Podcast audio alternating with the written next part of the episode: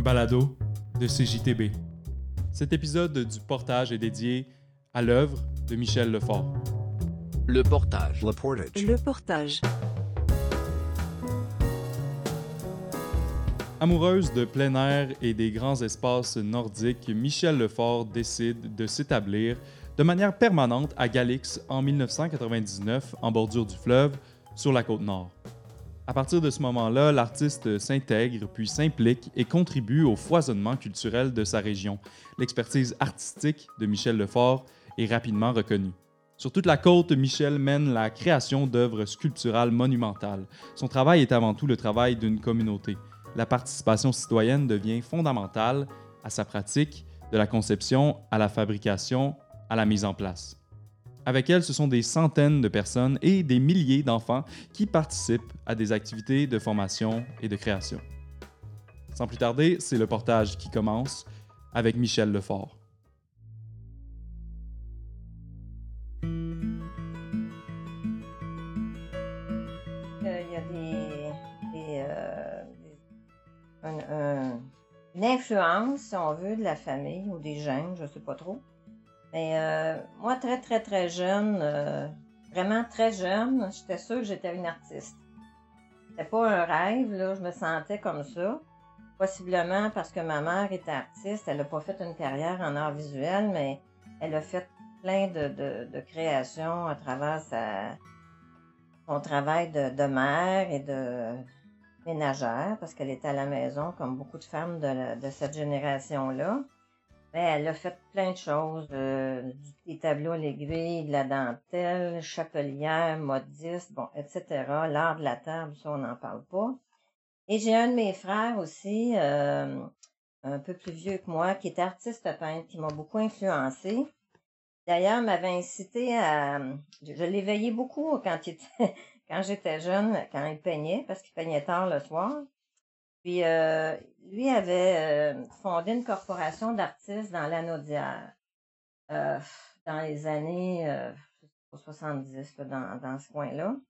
J'ai fait partie de cette corporation-là. Ça a été pour moi une très belle école, une très bonne école, parce que euh, il a créé, mais il y a tout ce qui entoure la création.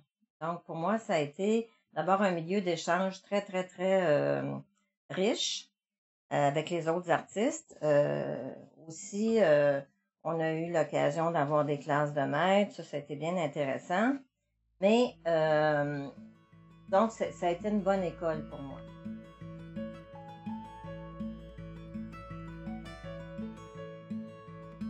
J'ai toujours eu euh, deux chapeaux, le chapeau éducation puis le chapeau création, parce que finalement, dans mes choix de- d'études universitaires, j'ai abouti en orthopédagogie.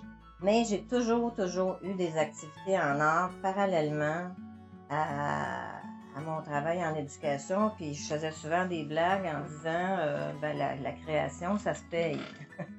Parce que, donc, euh, avec le temps, avec les années, pour moi, ça s'est vraiment soudé, l'éducation, la création.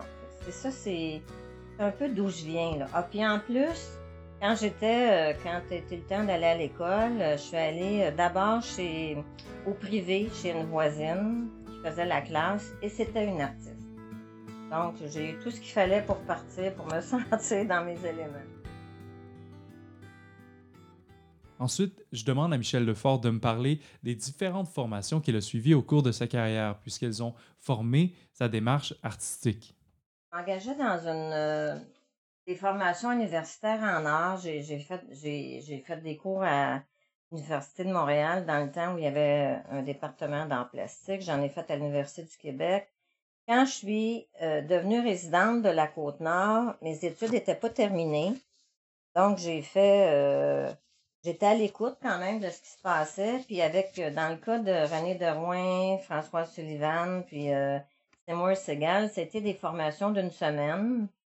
Euh, Segal était venu sur la Côte-Nord, mais après, je suis allée à son atelier à Montréal. Euh, dans le cas de Rouen, c'était à l'école d'été de Percé, puis François Sullivan, l'école d'été de Mont-Laurier.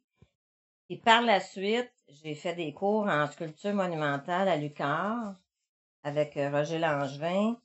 Puis le, dernier cours universitaire que j'ai pris qui a été formidable dans mon parcours, c'est euh, étude de la pratique artistique euh, à, à toujours. C'est un cours qui a été fait pour euh, se questionner sur sa propre démarche puis la place qu'on prend en société en tant qu'artiste.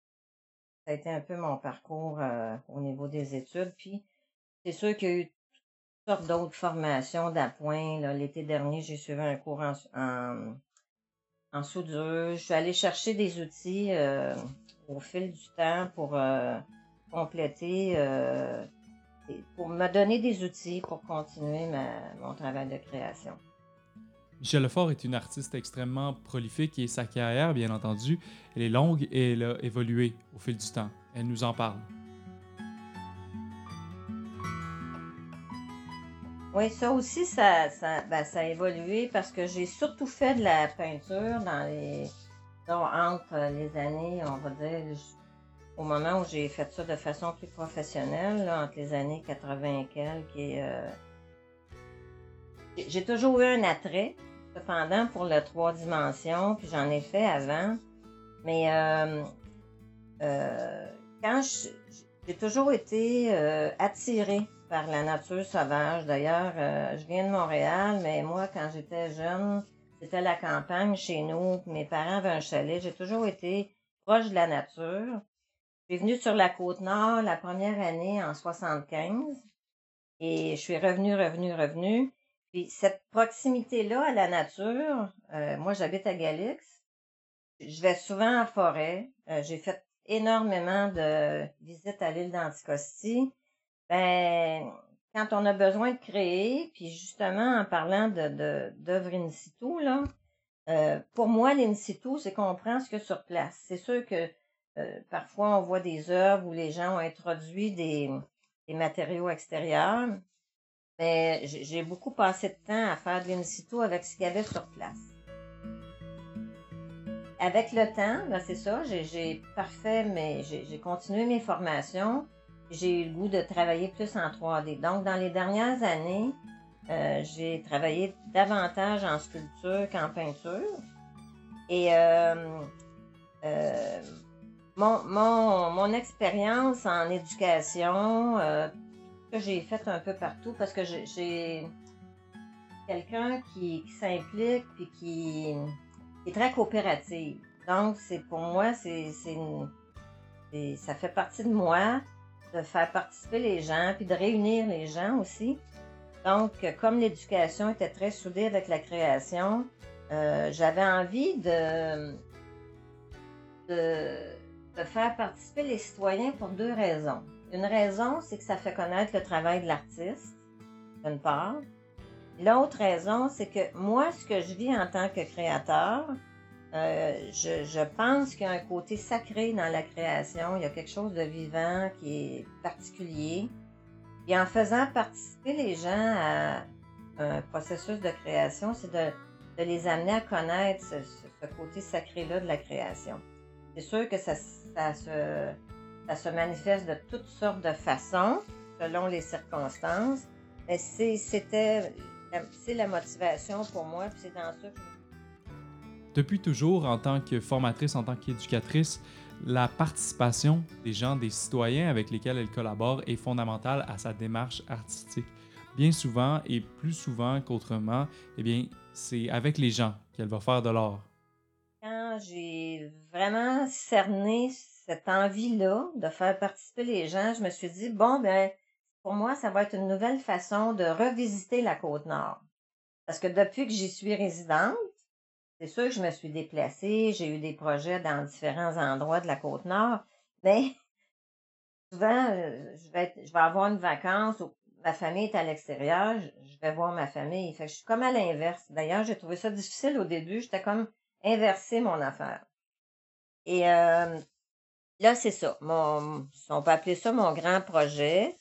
C'est de revisiter des endroits de la côte nord parce que c'est sûr, je me suis fait avec les années des connaissances un peu partout la façon dont, dont ça prend forme, c'est que euh, ben, il y a ma motivation à moi, mais mon, mon but aussi est d'entraîner les gens dans, dans un projet de création où je veux que ça, ça, ça reflète le milieu. Ça reflète les gens qui sont là, ça reflète les particularités, les singularités du territoire.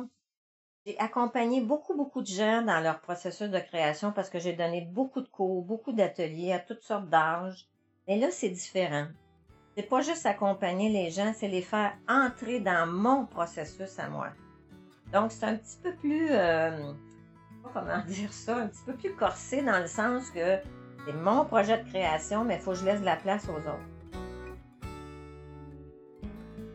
Et, surtout, ça m'a de, de ce que les gens pensent, de comment les gens se sentent dans tel endroit quand je me présente dans un endroit. Et c'est à partir de tout ça, puis de ceux qui sont volontaires, parce que la façon de participer, c'est très, très variable. Il y a des gens qui peuvent participer à, traiter des pièces de l'œuvre, mais il y a des gens qui peuvent participer en faisant des communications ou en faisant n'importe quoi d'autre, là, ça, ça devient comme un travail de groupe. Mais la grande récompense de ça, quand on arrive au bout du processus, c'est que moi, ça me donne l'impression que les gens s'approprient l'œuvre. C'est notre œuvre. Ils sont fiers, puis ils ont, ils ont connu plus que c'était le travail de l'artiste. Le travail de l'artiste, c'est pas juste s'asseoir puis imaginer des affaires et euh, mettre les mains dans le matériel puis le créer. Il y a beaucoup, beaucoup de choses qui entourent ça. Donc, ça fait connaître ça aux gens aussi. La création, euh, autant les gens en ont besoin. Souvent, en tout cas, on a des, façons, des occasions de voir que autant euh, dans la première importance dans la vie.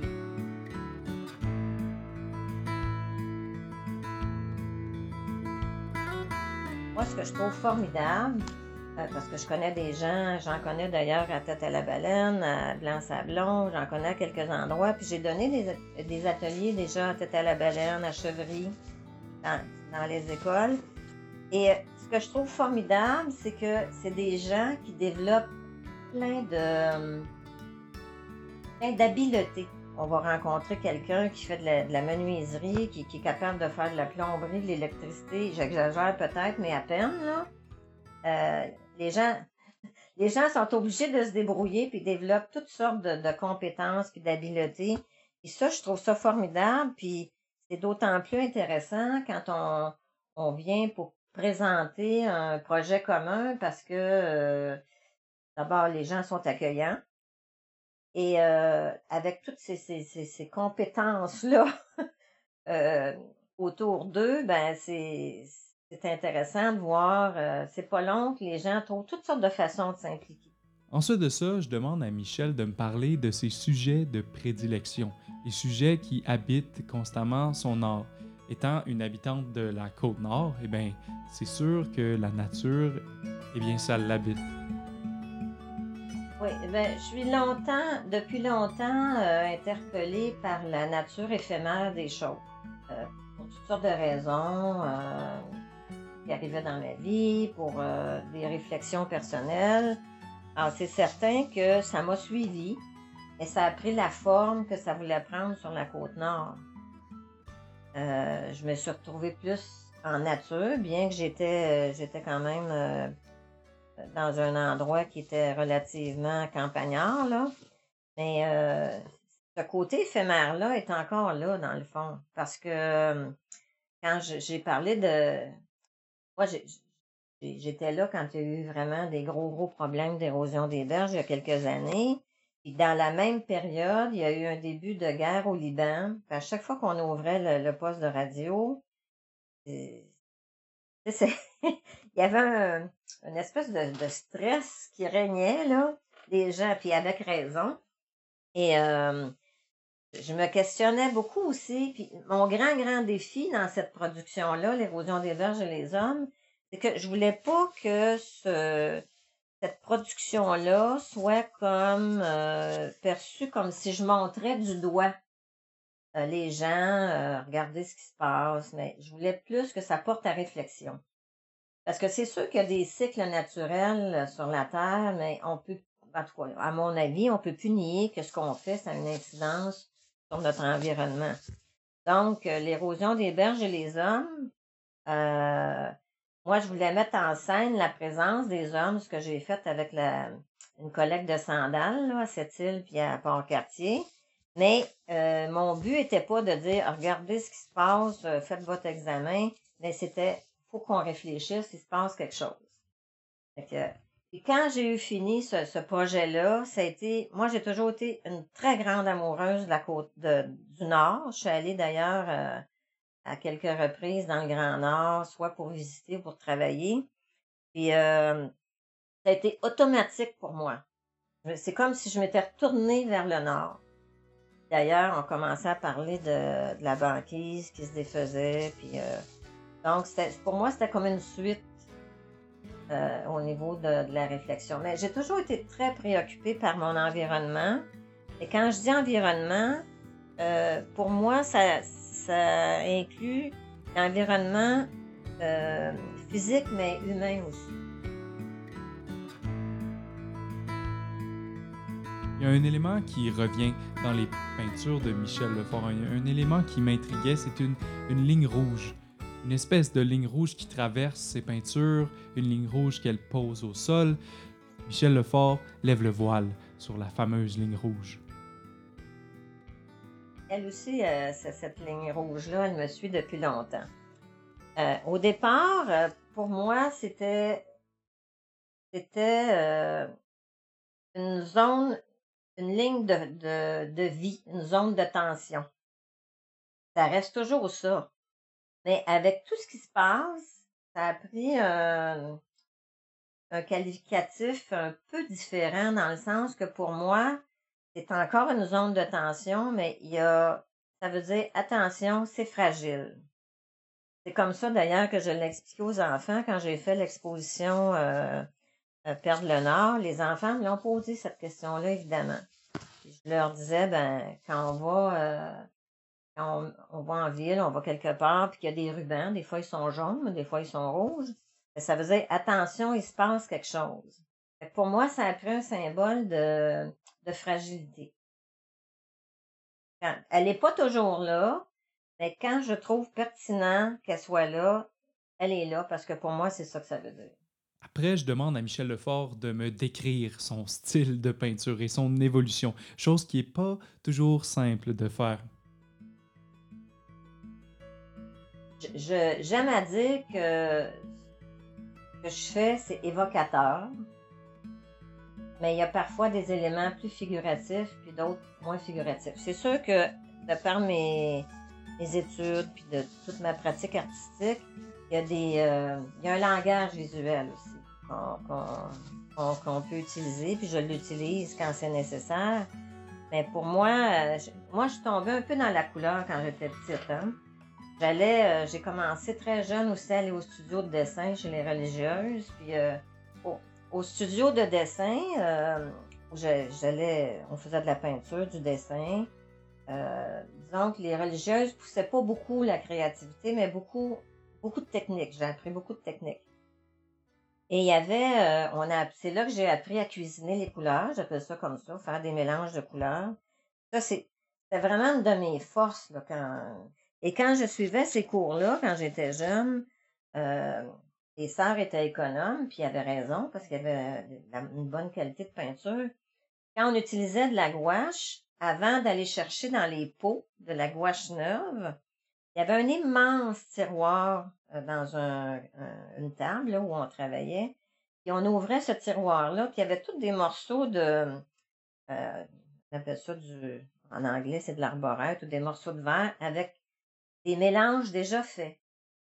Donc, il fallait aller fouiller là-dedans avant de sortir de la peinture neuve. Mais moi, quand j'ouvrais ce tiroir-là, là, j'étais là, ça me rendait là, euh, je sais pas dans quel état, de voir toutes ces belles couleurs-là. Là.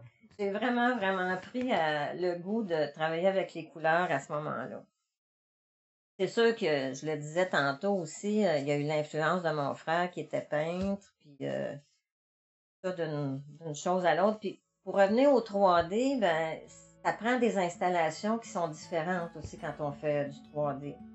C'est sûr que j'ai fait des, des, choses de grand format en peinture, mais longtemps, on peut faire de la peinture avec un, atelier qui est assez restreint. Et quand on commence à faire du trois dimensions, euh, ben, en tout cas, assez euh, moins grand, là, ça prend un espace qui est plus approprié, puis j'ai pu me doter de ça ici à Galaxy. Si je vous dis panache art actuel, peut-être que ça vous dit rien, peut-être que ça vous dit quelque chose, eh bien c'est le premier centre d'artistes autogéré de la Côte-Nord. Michel Lefort était là à ses débuts, elle a contribué à la fondation de ce tout premier centre d'artistes. Elle va m'expliquer un peu d'où vient l'idée de concevoir et de mettre sur pied un premier centre d'artistes comme ça? Ben, c'est venu de la volonté des artistes de se réunir, c'est certain. Et euh, nous, ben, la, première intention était de faire circuler euh, le travail des artistes euh, nord-côtiers sur le territoire. on dit ça, c'est beau, mais c'est pas simple parce qu'il est grand le territoire. Alors, c'est entendu que ça prenait. on avait besoin de support pour partir un, organisme comme ça. Et euh, ben, c'est devenu Panache Art Actuel qui qui est supporté euh, majoritairement par le Conseil des arts et des lettres du Québec. Alors, c'est sûr que étant supporté par un organisme euh, comme celui-là, ben, on a aussi des comptes à rendre. Il y a des balises à suivre, puis il y a des comptes à rendre. Et ça a donné lieu à hum, la virée de la culture, qui n'était pas ce qu'on pensait, euh, que ce serait au début, parce que euh, c'était pas la virée de l'art, c'est la virée de la culture. Il y a quelques années, on faisait circuler aussi des, des expositions en, patrimoine. Là, les choses, la mission de Panache est en train de se transformer un peu. Euh, on axe plus sur les résidences d'artistes et euh, ben, tout ça vient, vient de là. On a été beaucoup accompagnés au départ par le Conseil régional de la culture là-dedans. Michel Lefort a toujours été une aventurière, une, exploratrice dans l'âme. Quand on s'est parlé, elle revenait tout juste euh, d'un trek dans les Monts Grou, les Monts qui est l'espèce d'œil que l'on voit sur la carte du Québec.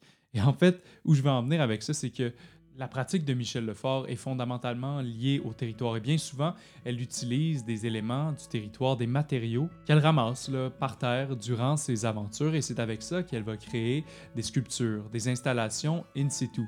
Elle m'explique un peu que sa démarche s'inscrit, oui, dans le land art, mais c'est autre chose aussi. Pour moi, je fais une différence aussi entre le in et le land art. C'est sûr qu'on peut peut-être associer les deux. Mais pour moi, le land art, c'est vraiment l'art dans le paysage. J'ai pas fait tant d'œuvres que ça qui, prennent beaucoup de place dans le paysage. J'ai Anticosti où j'ai fait certaines choses. Là. Mais par exemple, je disais tantôt que je suis allée euh, souvent à Anticosti, puis euh, moi, j'allais. Euh, je, connais des gens là-bas, puis là, j'allais, supposons, euh, faire une période de sauvagesse dans la forêt, là. Et après, je sortais, puis j'allais donner un coup de main à une amie qui, qui s'occupait d'une auberge là-bas.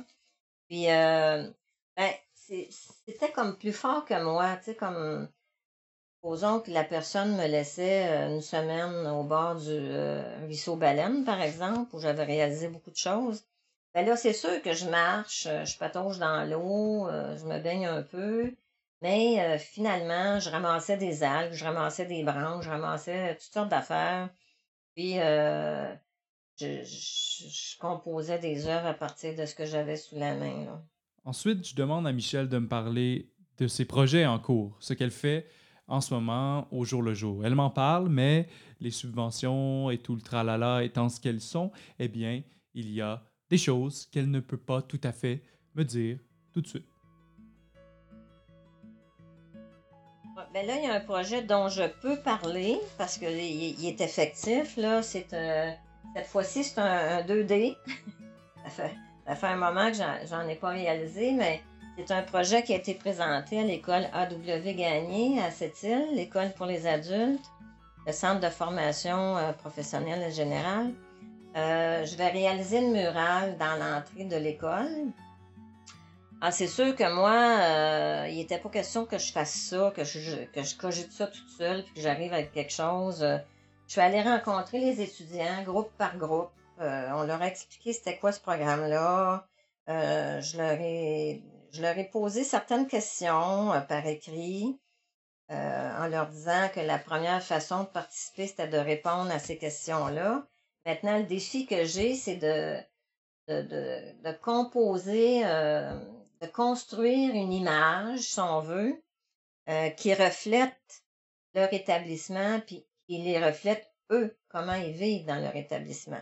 Puis il y a possiblement des pièces qui seront intégrées à la murale qui vont être réalisées dans les ateliers, par exemple dans l'atelier de soudure ou dans l'atelier d'ébénisterie.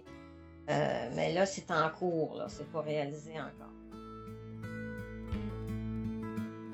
Il est important de mentionner que la vie d'artiste sur la côte nord s'est remplie de difficultés, mais aussi d'opportunités. Michel Lefort nous en parle. Moi, ça, ça fait 22 ans que je suis ici. Euh, quand ça a fait 20 ans, là, à peu près, là, euh, j'étais venue euh, très, très, très souvent avant. Je me disais, bon, faut que je fasse ça. Puis, je me suis dit, ça sera pour moi une façon de revisiter la côte nord en allant dans des endroits où les gens sont intéressés de faire ça avec moi. Le, plus difficile dans tout ça, c'est sûr que c'est ça demande beaucoup de travail, mais c'est de, trouver les sources de financement et de, trouver tous les partenaires qu'on a besoin qui sont conditionnels aux sources de financement. Ça, c'est un gros travail. Je me sens embarquée dans, quelque chose qui demande beaucoup de travail parce que c'est un long processus de travail avant même de déposer le projet qu'on ne sait pas s'il va être accepté. Ben, c'est ce que j'ai envie de faire, puis je suis patiente, donc euh, c'est pas grave. Ça prendra le temps que ça prendra.